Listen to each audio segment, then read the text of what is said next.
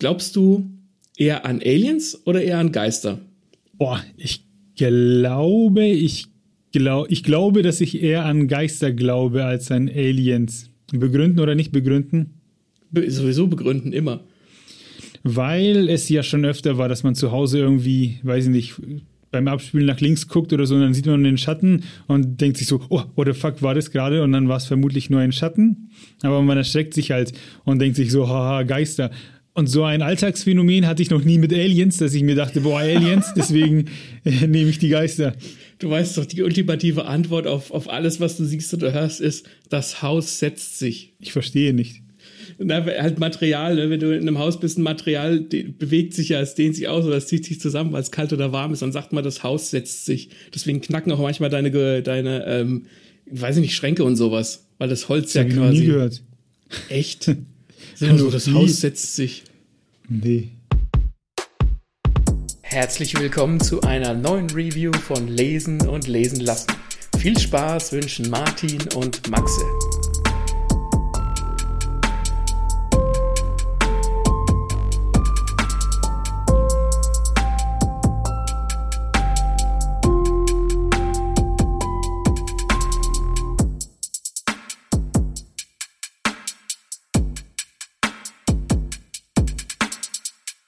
Wir sprechen heute über den Manga Dandadan. Japanische Manga haben manchmal sehr komische Namen für unsere deutschen Ohren. Der ist erschienen bei Crunchyroll im Crunchyroll Verlag. Das war früher mal Kase. Kennt ihr bestimmt. Und in dem Manga geht es tatsächlich um Aliens und Geister. Deswegen die Eingangsfrage. Und das ist, ich habe, ich war schon lange nicht mehr so, wie soll ich sagen, leichtherzig unterhalten wie bei diesem Manga weil der auch einfach, wie soll ich sagen, der hat alles, was ich an Manga mag. Ist das was Neues, was jetzt irgendwie erst aufgetreten ist oder gibt es schon länger? Das ist brandneu. Die ersten beiden Bände, also der Manga läuft seit 2021 in Japan und die beiden Bände, die ich, die habe ich mir auf der Leipziger Buchmesse gekauft und das ist bei uns seit März draußen und der dritte Band kommt jetzt dann Anfang Mai oder kam Anfang Mai. Also es ist bei uns noch relativ frisch und der läuft noch nicht so lang. Und ich, ich, ich lege meine Hand jetzt ins Feuer und sage, das Ding kriegt vermutlich auf jeden Fall eine Anime-Umsetzung, weil wenn nicht, bin ich sehr traurig.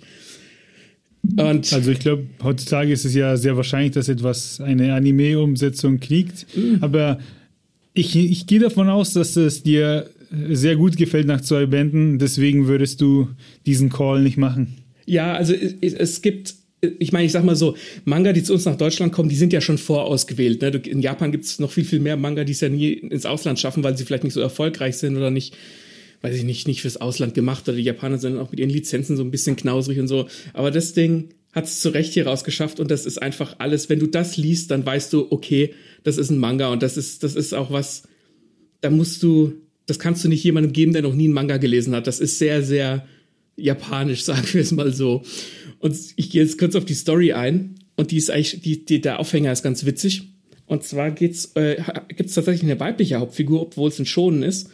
Und die, es beginnt damit, dass die quasi bei ihren Freundinnen sich ausholt, dass ihr Freund Schluss gemacht hat, der aussah wie ein Schauspieler, den sie sehr gerne mag, der halt so Actionfilme gemacht hat, so ein japanischer Schauspieler.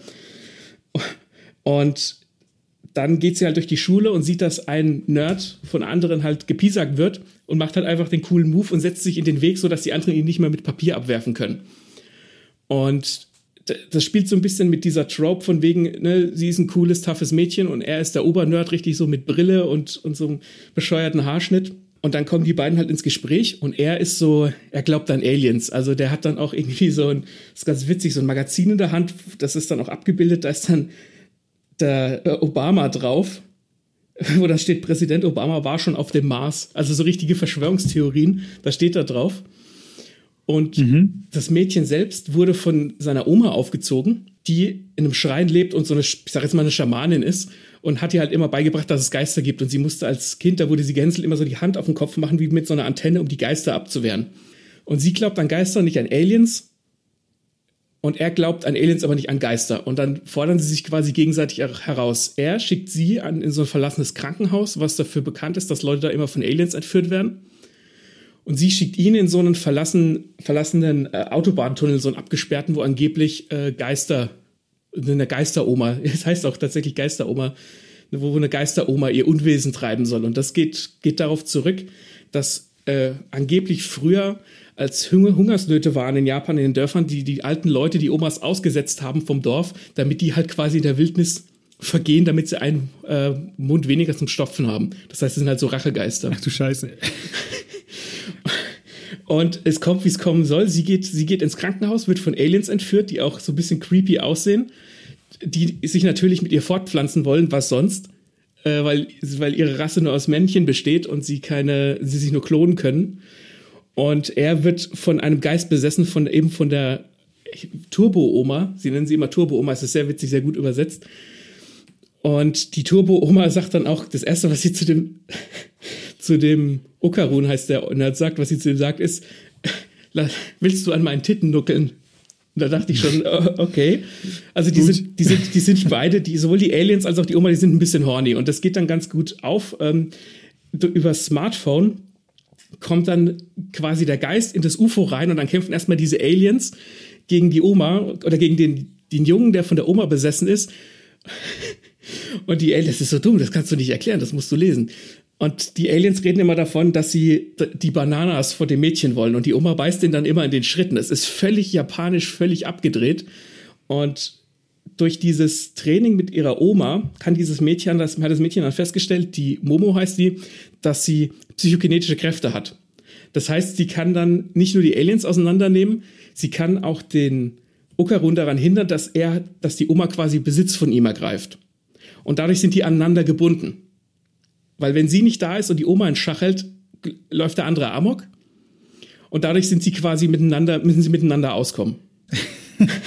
das klingt wie ähm, das, eine zusammengewürfelte Story. Aber ja, das, das ist wirklich sehr japanisch. Und ich meine, du, du hast mal ein Bild geschickt, wo der Momo am Pissoir steht, ja. äh, pinkelt.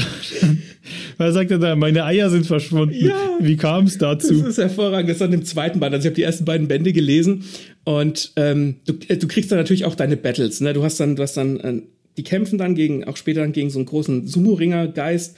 Ist, ist wirklich ganz ein cleverer Kampf und so weiter. Und äh, ich, ich, sie kämpfen dann auch gegen diese Oma, die irgendwie von, von dem, von dem Okarun weiter Besitz ergreifen will. Und dann kämpfen die auch auf so einem, auf so einem fahrenden Zug.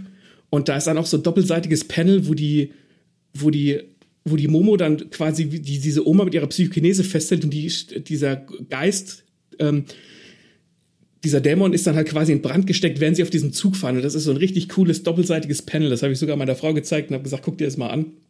Richtig gut, auch richtig gut gezeichnet. Und es stellt sich dann raus, ähm, dass diese Oma quasi, solange die Oma den Besitz vom Okarun ergriffen hat, hat er keinen Schwanz. Das ist so dumm.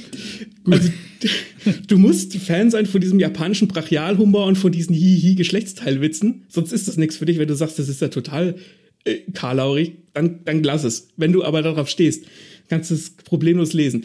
Auf jeden Fall ist sein, sein Penis weg. Und die Nebenfigur, äh, eine der Nebenfiguren ist die Oma von der Momo, ähm, die dann auch immer zu ihm sagt, sie, sie will sein, sein Geschlechtsteil sehen, um halt zu überprüfen, ob er auch wirklich nicht besessen ist.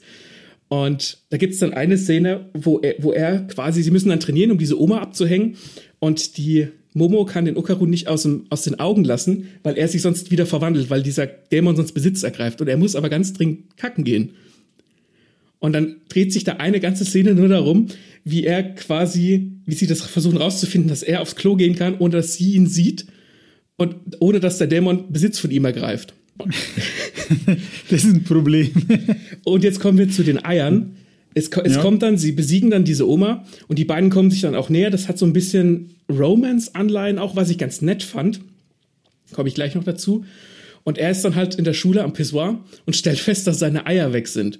Und jetzt ist es so, dass diese Oma, diese Turbo-Oma im letzten Moment quasi sich an seinem, an seiner Seele festgehalten hat und die exorzieren sie dann raus in so eine, du kennst doch diese Glückskatzen, die so winken. Ne? Also, die Manekineko. Genau. Und da exerzieren sie die Oma halt quasi in diese Katze rein, dann wird die wie so eine Art Maskottchen und dann hat sie gesagt, ja, sie hat die Eier von ihm halt fallen lassen, als sie von dem Besitz ergriffen hat und sie müssen jetzt die Eier von ihm finden. Und das ist jetzt, da ist dann der zweite Band, sie suchen die Eier von ihm. Das klingt so unheimlich blöd. Das ist, es ist unheimlich blöd, aber also habe ich eben gesagt, du musst Fan sein von diesem Brachialhumor. Und das klingt jetzt auch alles so, so abgefahren, aber die Hauptfiguren, die passen wahnsinnig gut zueinander, weil die Momo ist nicht nur so eine, ich bin ein toughes Mädchen.